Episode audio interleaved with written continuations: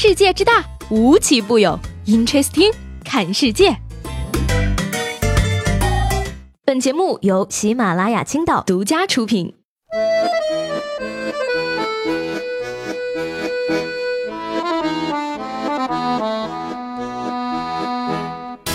Hello，各位好，欢迎收听本期的 Interesting，我是西贝。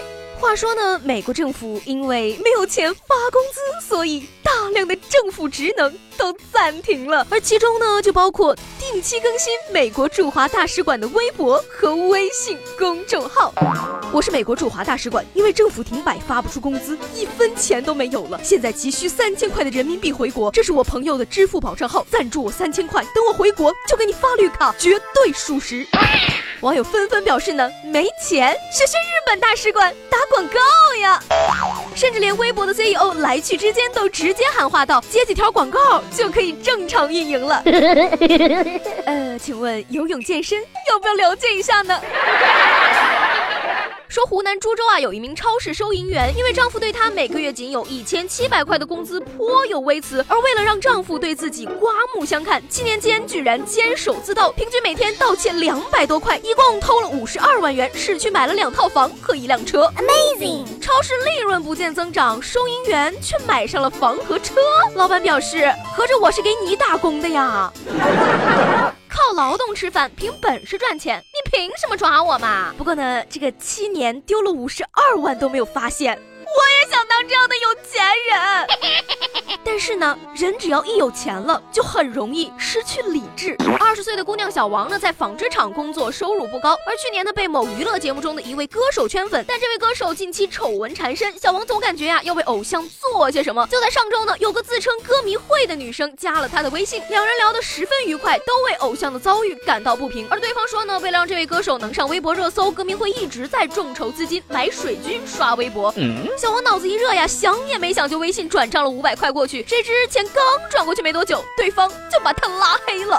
而在发现被骗之后呢，小王并没有打幺幺零报警，而是生气的上网搜索网络诈骗，找到了一个所谓的网警的 QQ 联系方式，然后又被这个假网警骗走了两千五百块。嘿，目前呢，警方正在全力追回小王被骗的钱款，案件也在进一步的侦办当中。一看就不了解行情，这点钱哪够买水军的呀？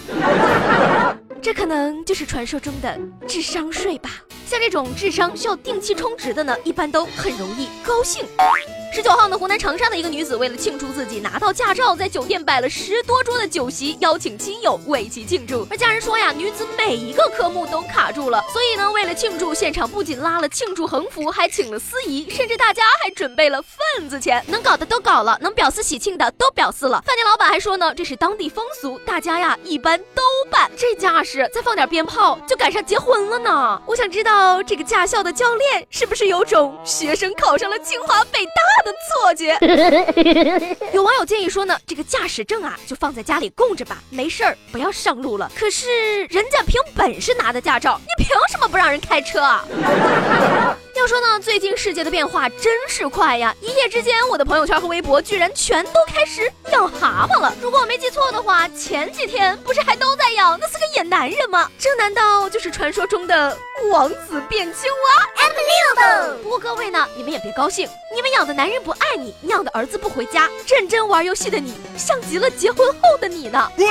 男人为什么不爱你？儿子为什么不回家？你心里真的没点数吗？还不是因为你又穷又肥呀！在这里呢，奉劝各位少女一句啊，和虚拟恋人谈恋爱是会生出青蛙来的，希望各位尽早清醒。今天的 Interesting 就到这里啦。喜欢西贝的朋友们呢，记得订阅我，周一到周五给你讲最有意思的故事。那我们明天见喽。